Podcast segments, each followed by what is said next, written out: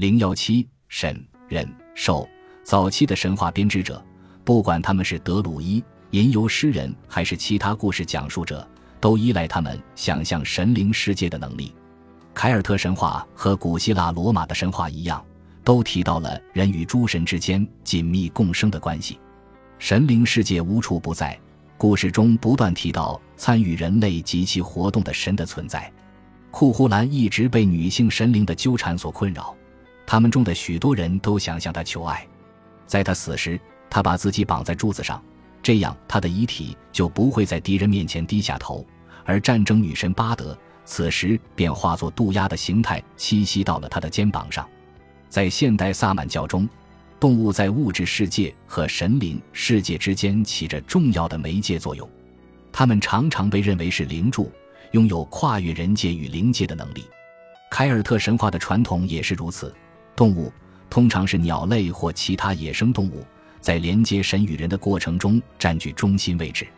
马比诺吉昂。第一分支的开始援引神圣狩猎的主题，非常清楚地表明了这种联系。狩猎是神话编织者在世俗和神灵世界之间制造直接接触的一种手段。猎人是凡人，但他的猎物来自异世界。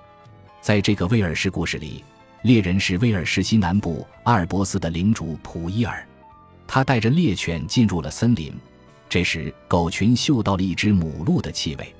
等普伊尔带着他的狗找到鹿时，他发现另一群狗已经在攻击他了。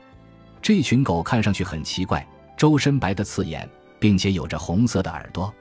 在描述它们的颜色时，故事叙述者利用的是另一个常见的凯尔特神话主题：来自精怪世界的生物通常有着红色或红白相间的外表。普伊尔催促自己的猎犬上前挑战，他们击溃了另一群猎犬，但就在这时。一个骑着灰白色坐骑的骑士从森林中走了出来，向普伊尔发起挑战，指责他毫无风度地偷窃他人的猎物。普伊尔懊悔不已，于是问对方能否为他做些什么来弥补自己的过失。陌生的骑士自称阿龙，是异世界安农王国的领主。普伊尔的赎罪方式是在一年零一天的时间里与阿龙交换位置。并替他击败其宿敌另一个精灵国王哈夫干。从某种意义上来说，讲故事的人所做的是在叙事过程中让听众预感到重要事情的发生。一听到打猎的声音，听众就会立即意识到某种奇特的与精怪和异世界有关的事情即将发生。动物、母鹿和猎犬是这次相遇的催化剂。孔赫沃尔这个男孩被凯斯巴抚养长大。人们都称他为凯斯巴的儿子，白嫩的凯斯巴，高贵纯洁如珍宝般的人啊！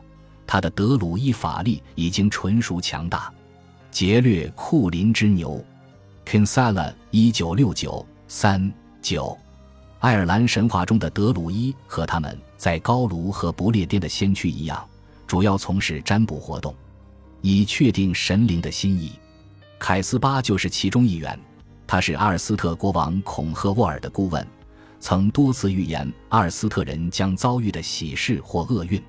在某个九世纪的文本中，叙述了这样一个场景：凯斯巴预言，孔赫沃尔国王宫廷中的故事讲述者费德利米德未出生的女儿迪尔德利将是一个美丽的女孩，但她会在国中引发内部冲突，最终导致阿尔斯特人的死难和覆灭。凯斯巴将占卜之术交给了年轻的英雄库胡兰和他的同伴阿尔斯特勇士们。这占卜之术包括指导他们如何解释诸神的预兆和日子的吉凶，判断哪一天适合发动战争、选举新国王和缔结婚姻等等。凯斯巴做出的最著名的一个预言是：任何一个在某天第一次拿起武器的人都会在战场上屡建奇功，但也会英年早逝。这个预言应验在了库胡兰身上，他的辉煌人生和英年早逝与凯斯巴所预测的一般无二。本集播放完毕，感谢您的收听，喜欢请订阅加关注，主页有更多精彩内容。